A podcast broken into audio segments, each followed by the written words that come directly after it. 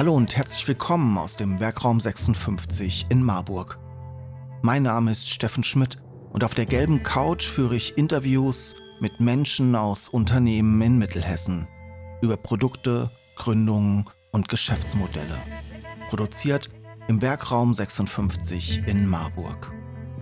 Die gelbe Couch, der Wirtschaftspodcast aus Mittelhessen. In dieser Folge Gelbe Couch geht es um Kameras. Ich habe mit Günther Giesenfeld vom Marburger Kameramuseum über das Marburger Kameramuseum gesprochen. Viel Spaß mit dieser Folge. Ähm, ich freue mich, Ihnen gleich ein paar Fragen stellen zu dürfen zu Ihrem Leben, zu dem Marburger Kameramuseum. Aber kurz für die Zuschauer, stellen Sie sich einmal bitte kurz vor. Mein Name ist Günter Giesenfeld. Ich war früher Professor für Germanistik und Medienwissenschaft an der Universität hier, bin aber inzwischen emeritiert und habe das Kameramuseum vor etwa fünf Jahren eröffnet. Ähm, Sie haben eine unglaubliche Sammlung hier nebenan am Grün, ähm, die Sie immer sonntags präsentieren. Erinnern Sie sich mal bitte zurück, wann war der Punkt, wann haben Sie Feuer gefangen, was das Thema Bewegtbild, Filmproduktion, Videoproduktion angeht? Das sind zwei Dinge. Also Bewegtfilmproduktion, das heißt also Medien, Massenmedien und das Museum. Äh, ich habe Germanistik studiert und gelehrt, also klassische Literaturwissenschaft und habe aber in dieser Zeit, etwa Anfang der 1970er Jahre, mich ein bisschen spezialisiert auf die soziologische Seite der Literaturwissenschaft, nicht so sehr auf die ästhetische. Habe also meine Forschungsgebiete ausgedehnt auf die sogenannte Trivialliteratur oder Massenliteratur und dann eben auch auf die Massenmedien. Und daraus ist dann hier in Marburg das Institut für Medienwissenschaft entstanden, das ich mit gegründet habe. Wir haben anfangs eine Zeitschrift rausgegeben, die hieß Augenblick. Und die ersten 40 Nummern habe ich dann als äh, Chefredakteur gemacht. Jetzt wird sie nicht mehr in Marburg, sondern in Konstanz rausgegeben. Das heißt, es war eine akademische Herangehensweise, gar nicht aus der, aus der Filmpraxis, aus dem Film heraus entstanden? Nicht ganz. Äh, es gibt da zwei Elemente. Erstens das mediale Element und zweitens, wenn ich so, wenn ich so sagen darf, das theatralische Element, was sich ja im Spielfilm dann äh, vereinigt. Ich habe schon als Student oder als Assistent oder wissenschaftliche Hilfskraft hier in Marburg die Studiobühne geleitet, habe dort Stücke inszeniert, auch zum Teil aus dem Französischen übersetzt und wir haben sehr gut beachtete Aufführungen gemacht und sogar Gastspiele gemacht, zum Beispiel mit der Tragödie Berenice von Racine, die ich in deutschen Blankvers übersetzt habe. Und dann haben wir die aufgeführt. Oder wir haben Stücke von UNESCO gespielt, von Samuel Beckett und so weiter. Äh, das war das eine. Und das andere war eben, dass ich auch sehr früh schon angefangen habe zu fotografieren. Ich habe zwei Jahre in Frankreich studiert und gelebt und habe dort romanische Kirchen sehr systematisch fotografiert, die ja fast in jedem Dorf noch da sind, wenn sie auch inzwischen als Scheune benutzt werden und habe diese Fotos für die Sammlung Foto Marburg hier gemacht und auch für ein, für ein Archiv in Poitiers, wo ich da gewesen bin. Und wie kam das erste Mal das bewegte Bild ins Spiel? Ja, das war, eine, das war eigentlich eine Folge daraus. Nicht? Theater und, und Fotografie gibt äh, bewegtes Bild. Ich habe dann im Rahmen der filmgeschichtlichen äh, Vorlesungen, die ich gemacht habe, und der Filmtechnik-Vorlesungen, mit Studenten Filme gedreht. Wir haben, ich habe dann Super 8 Kameras gekauft und wir haben dort Filme gedreht, eine Kassette, zwei Kassette und dann äh, auch vertont. Und daraus ist dann bei mir der Wunsch entstanden, nicht nur mit Super 8, sondern auch professionell zu arbeiten. Und ich habe meine erste professionelle Kamera, das war eine Bolex, habe ich dann irgendwann erstanden. Und im Laufe der Zeit, weil ich dann inzwischen ja ein relativ gutes Gehalt hatte, habe ich die nicht mehr ersetzt durch eine neue und bessere, sondern einfach immer dazu gekauft. Und dann hatte ich schon, schon so eine kleine Sammlung, da war eine, eine, eine, eine, eine, eine Pathé, Webo war dabei und später dann auch äh, Boliös und so weiter. Und dann das wirkliche Sammeln, das fing dann erst an, als ich eine alte Stummfilmkamera entdeckt habe im Schaufenster eines Fotografen in Wiesbaden. Und damit war was Folgendes passiert. Die war kaputt gegangen, die Mechanik. Und der frühere Besitzer hat sie dann auseinandergenommen und das kaputte Rad rauszunehmen und zu gucken, ob er im Internet ein neues findet, was natürlich nicht möglich war. Und damit hat er dann die Sache aufgegeben. Und diese Kamera konnte ich mir finanziell leisten. Die hätte sonst 4.000, 5.000 Euro oder D-Mark damals noch gekostet. Aber die konnte ich ganz billig kriegen. Und dann habe ich die nach Marburg gebracht. Und dann bin ich zu den Physikern von der Universität gegangen, habe denen gezeigt, hier dieses Rad aus Kunststoff ist kaputt. Ja, sagt er, ja und? Ja, kann man da was machen? Ja und? Dann sagen die, ja, dann müssen wir gucken, ob wenigstens ein Zahn von dem Rad noch komplett ist. Und dann haben sie halt einen, eine Drehbank, die auf den Lahnbergen im, irgendwo auf dem Speicherstand wieder zum Leben erweckt und mir das Rad neu gemacht. Und dann haben wir die Kamera, haben wir wirklich zwei Tage für gebraucht, wieder zusammengebaut und sie lief. Mhm.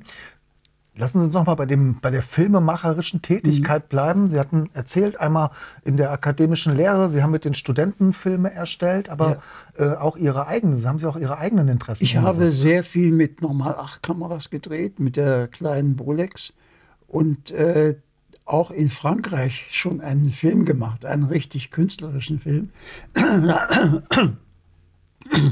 Da hatte ich das zweite Jahr, wo ich dort war, in einer Firma gearbeitet als Dolmetscher für die deutschen Geschäfte, weil ich ja kein Stipendium mehr hatte. Ich hatte nur für ein Jahr das Stipendium. Und der hatte eine Bolex und die habe ich mir ausgeliehen. Da haben wir einen Film in einem Dorf in der Nähe von Poitiers gedreht über einen alten Pfarrer, der da fast alleine lebt und eine riesige, schöne, große, alte gotische Kirche hat. Und da habe ich einen sehr künstlerischen Film gedreht, der hieß Contrepoint à trois, also Fuge zu drei Stimmen.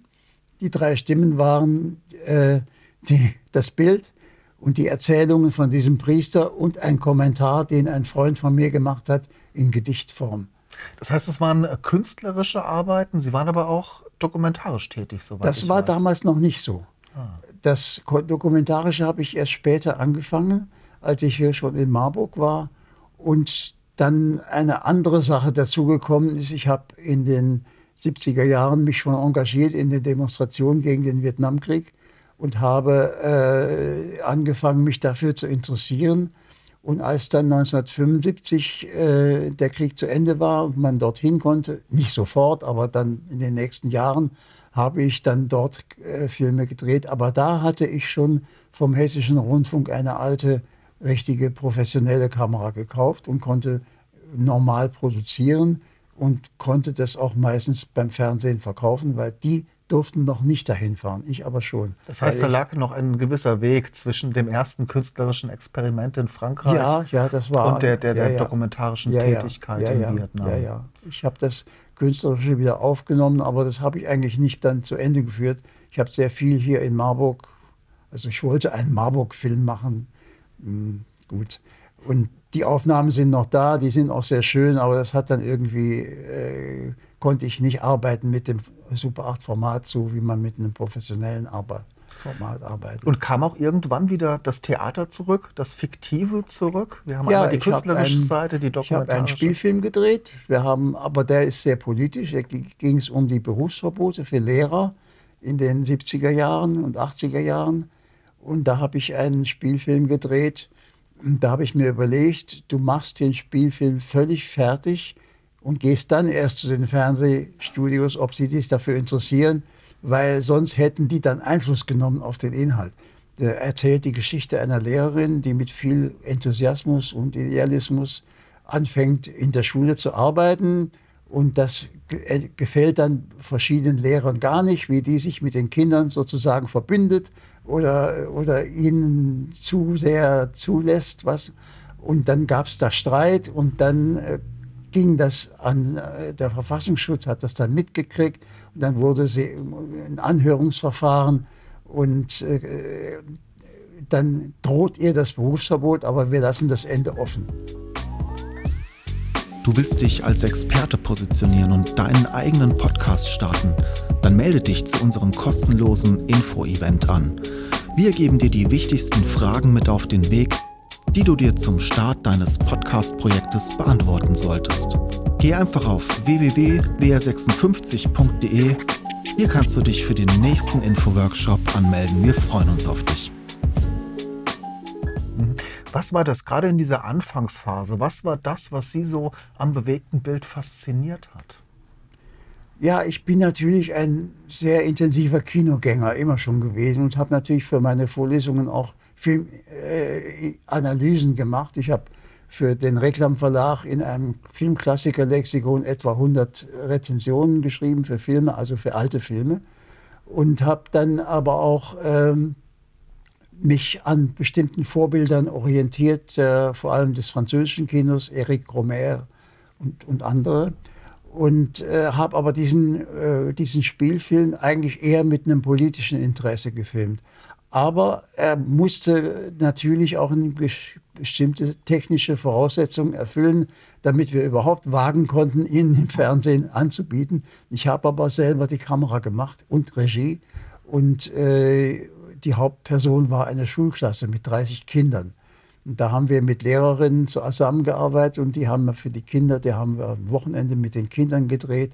Und das ist eigentlich ganz gut gelaufen. Als der Film fertig war, habe ich ihn am Schneidetisch mit dem Originalton geschnitten.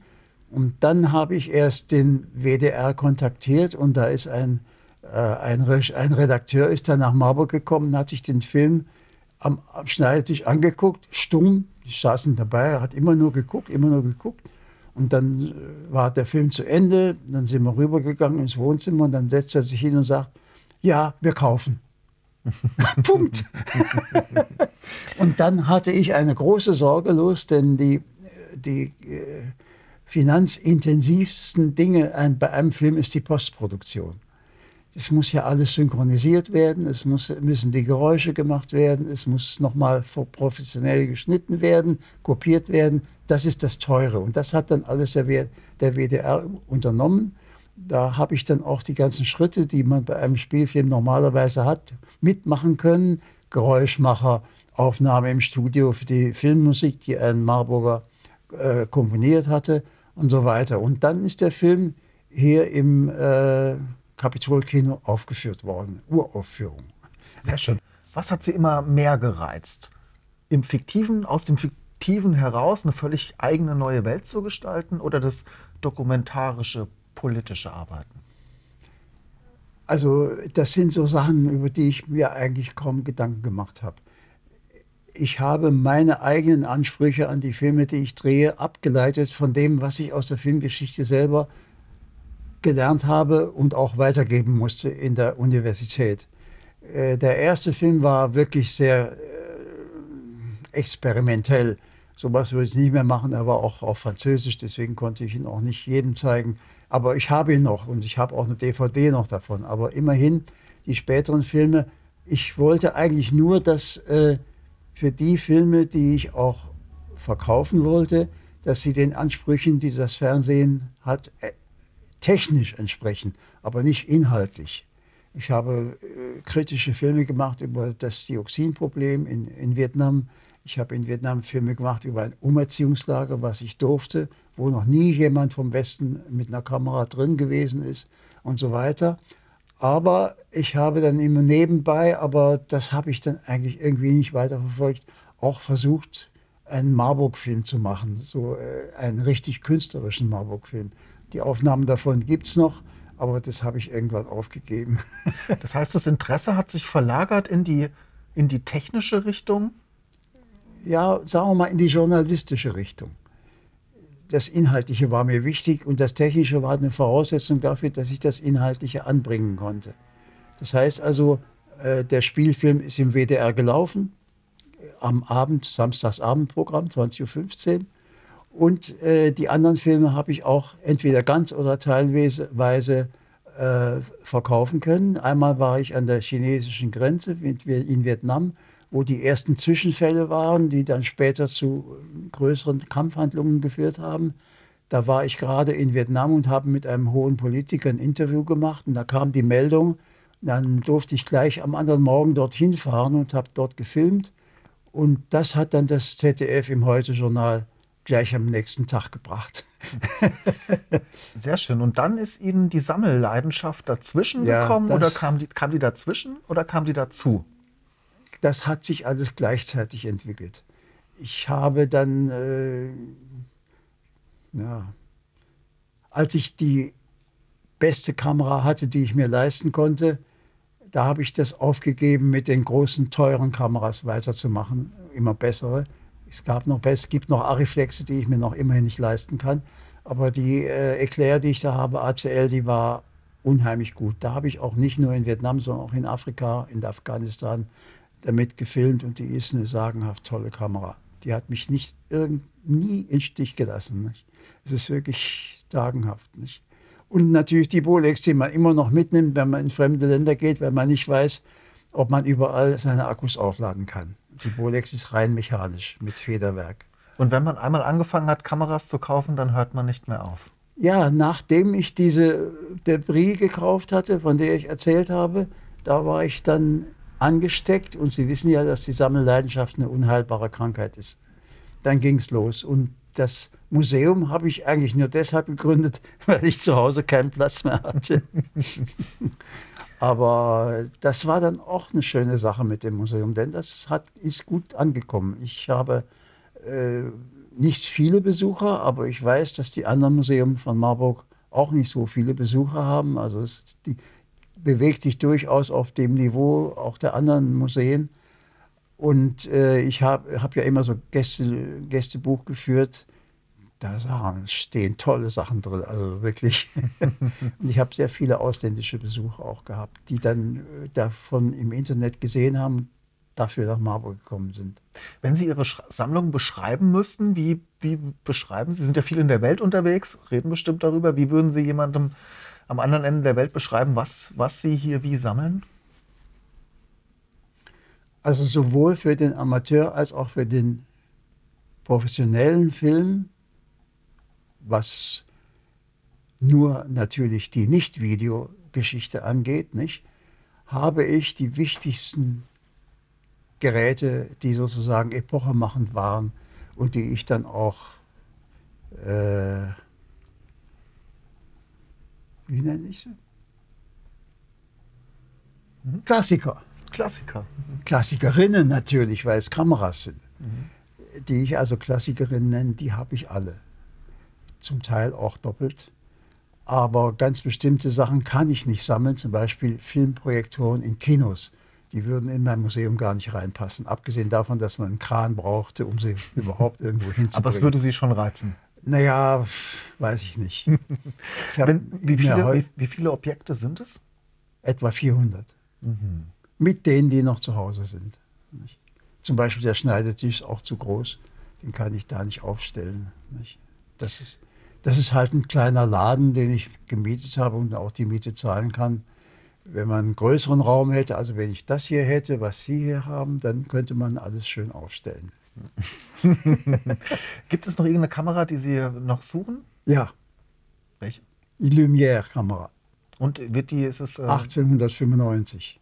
Die war Kamera, Kopiergerät und Projektor in einem, ist aus Holz und wird nicht unter 50.000 Euro gehandelt. Und besteht die Chance, dass Sie den nochmal irgendwo bekommen? Nö. Ich habe meinen Traum, den habe ich, dass ich irgendwo auf irgendeinem Dorf in einem Speicher eine finde und dass der Besitzer nicht weiß, was das ist und dass ich sie dann kaufen kann. Das ist natürlich Quatsch. Hatten Sie neben all dem Kamerasammeln und dem Produzieren dann überhaupt noch Zeit für die Universität? Beziehungsweise wie ist Ihre ja, universitäre Karriere das verlaufen? Das war ja Teil meiner universitären Tätigkeit. Nicht? Also auch das Filmedrehen. Das, die wurden dann vorgezeigt und diskutiert und so weiter. Und äh, ich habe ja auch ein, ein Filmarchiv aufgebaut in VHS-Kassetten. 6000 VHS-Kassetten mit allen klassischen Filmen aller Länder, die's, die auch nur wichtig waren, die ich in irgendeiner Weise im Fernsehen aufnehmen konnte. Ich war ja auch äh, ein halbes Jahr in, äh, in, den USA als Gastprofessor in Austin, Texas.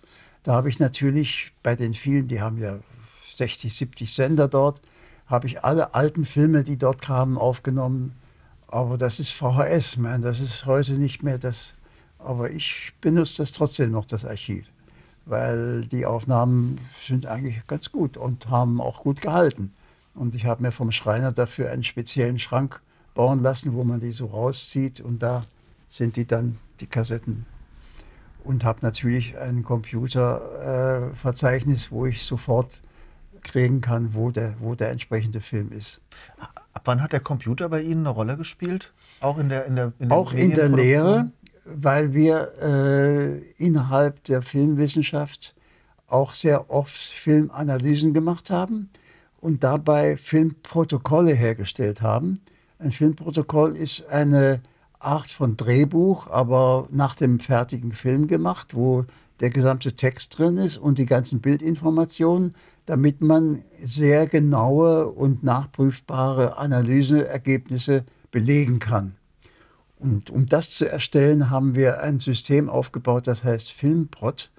Und da hat man mit dem Computer, äh, den Computer an einen Rekorder oder an einen Schneidtisch angeschlossen und der hat dann automatisch die Sachen, die man eingegeben hat, dem Ort im Film zugeordnet. Und da konnte man dann später, wenn das fertig war, konnte man entweder Listen machen oder solche Protokolle erstellen in Tabellenform.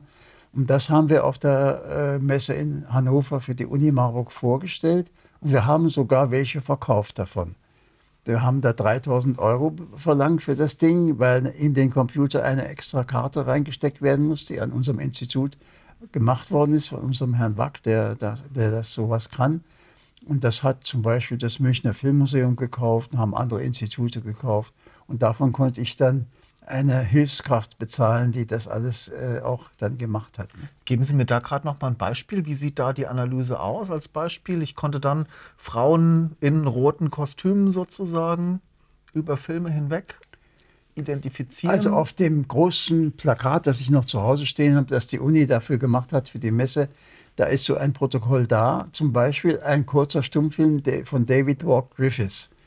Und da habe ich äh, in einer Spalte die Orte dargestellt, wo das ab, alles abspielt. Und da habe ich dann festgestellt, dass diese alten Stummfilme, vor allem auch die von Griffiths, die ja sehr moralisch sind, wo es immer ein, ein Happy End gibt, wo alle Fragen gelöst sind, auch im Ort, so dass dann immer wieder weiter zusammenkommt. Am Schluss kommt alles zusammen. Parallelmontage erst an verschiedenen Orten und verschieden durcheinander geschnitten. Dann kommen die beiden alle zusammen und dann gibt es das Happy End. Das kann man dann grafisch schön darstellen. Nicht? Sie waren auch noch abseits der, der, der Uni tätig in Vietnam als Journalist, als Autor. Sie haben Bücher geschrieben, Sie haben ja, übersetzt. Geben ja. Sie mir nur noch mal einen kurzen kleinen Überblick über den Blumenstrauß an Aktivitäten. Bei in der Phase, als wir gegen den Vietnamkrieg protestiert haben, ist mir als Wissenschaftler aufgefallen, dass diese Proteste sich zwar zu Recht gegen die USA und ihr militärisches Abenteuer dort gerichtet haben, dass wir aber nicht wussten, für wen wir arbeiteten. Die Vietnamesen waren für uns abstrakte Helden. Die haben ja immerhin die Franzosen geschlagen und dann die, Viet die Amerikaner. Aber sonst wussten wir nichts. Und das war für mich als Wissenschaftler nicht genug. Und da ich kein Buch gefunden habe in deutscher Sprache, das diese Sache für mich genügend da, habe ich es halt selber geschrieben. Das war 1975, 76. Und das hat dann mehrere Auflagen und Neubearbeitungen erlebt. Und jetzt, 2016, äh, habe ich es nochmal überarbeitet und nochmal erweitert. Es hat jetzt 450 Seiten und ist wahrscheinlich, also nach meiner Meinung, ein Grundbuch. Und das, der Verlag in Hamburg, Argument Verlag, der hält das auch ständig vor. Also der, die, die, wenn das ausverkauft ist, drucken die nach. Und das ist, äh, ja, das ist so eine Art Standardbuch darüber. Und Sie haben übersetzt? Und ich habe übersetzt, ja, Lyrik. Lyrik war in Vietnam eine wichtige äh, literarische Gattung. Und ich habe zwei der wichtigsten Lyriker sehr gut persönlich kennengelernt, Helen Vien und Nguyen Thi, die alle beide inzwischen gestorben sind. Und mit denen konnte ich mich in Französisch unterhalten. Da war also die Unmöglichkeit, dass ich Vietnamesisch genug kann, die war dann kein Hindernis. Und die waren alle beide hier in Marburg mehrere Wochen. Wir haben die Übersetzungen zusammen gemacht. Ich habe, die, die haben mir von ihrem Original, wenn es nicht sowieso in Frankreich schon veröffentlicht war, französische Fassung ihrer Gedichte gemacht. Und ich habe daraus nicht ein übersetztes Gedicht gemacht, sondern versucht gleich ein neues Gedicht zu machen. Also auch in der deutschen Sprache schon eine gewisse lyrische Form. Und das habe ich dann wieder ins Französische übersetzt. Und anhand dieser Übersetzung haben wir beide zusammen Wort für Wort das durchgegangen. Und daraus ist dann die, die letzte Fassung entstanden. Die beiden Bücher sind sogar in Vietnam gedruckt worden. Da ist ein toller Verlag eingesprungen, hat einen wunderbaren Umschlag gemacht und so. Und die haben auch alle Original-Illustrationen. Äh, das eine hat Scherenschnitte mit buntem Papier und die in jedes Exemplar eingeklebt worden. Und das andere waren äh, Linolschnitte, wo in jedem Buch ein Original, ein äh, signiertes Original drin ist. Sie haben sehr viele Jahre Film, Mediengeschichte erlebt.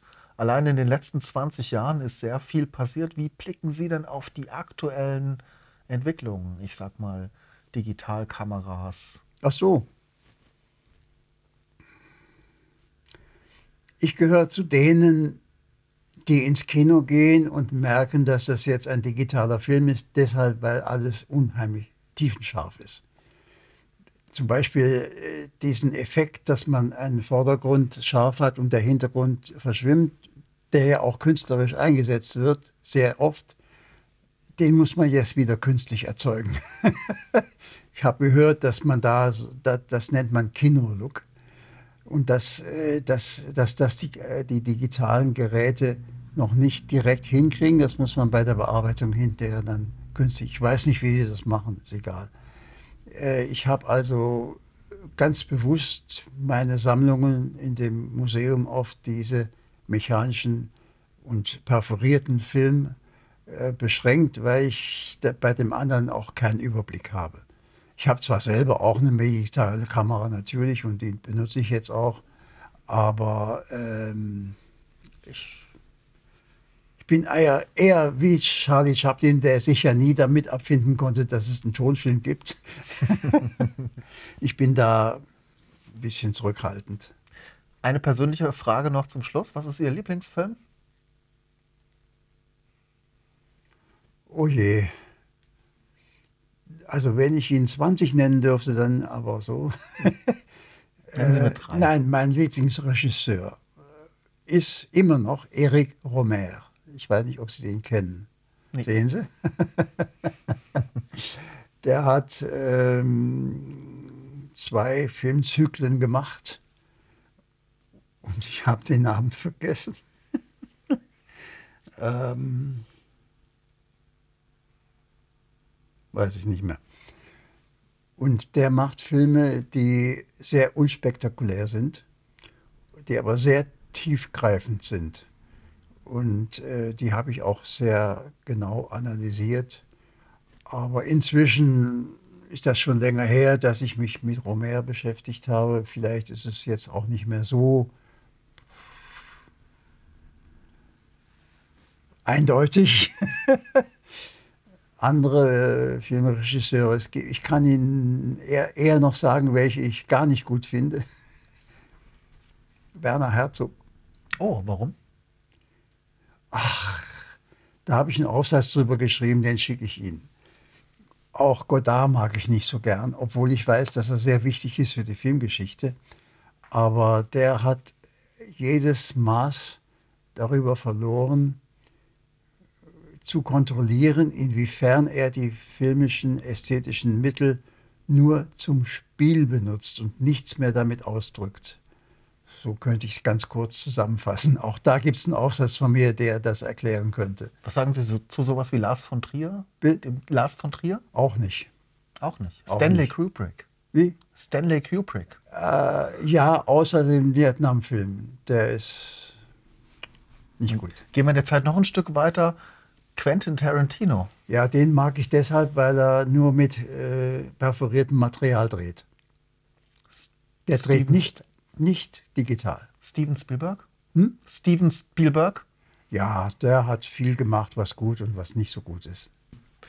Super, Herr Giesenfeld. Ich denke, dass wir haben schön gesprochen. Ich habe keine Fragen mehr. Wir wären eigentlich durch. Sie wollen die gelbe Couch unterstützen und Ihr Unternehmen, Ihre Produkte und Dienstleistungen in unserem Podcast präsentieren? Dann nehmen Sie einfach mit uns Kontakt auf